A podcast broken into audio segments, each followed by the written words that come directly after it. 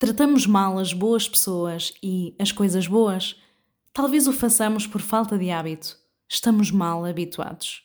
A raridade de amores concretos e certeza nos afetos é uma faca de dois gumes, ou como eu costumo dizer, uma faca de dois legumes. Por um lado, sentimos-nos bem, ouvidos como num abraço aconchegante que dura bem mais que o tempo médio de um cumprimento. Mas por outro lado, estranhas.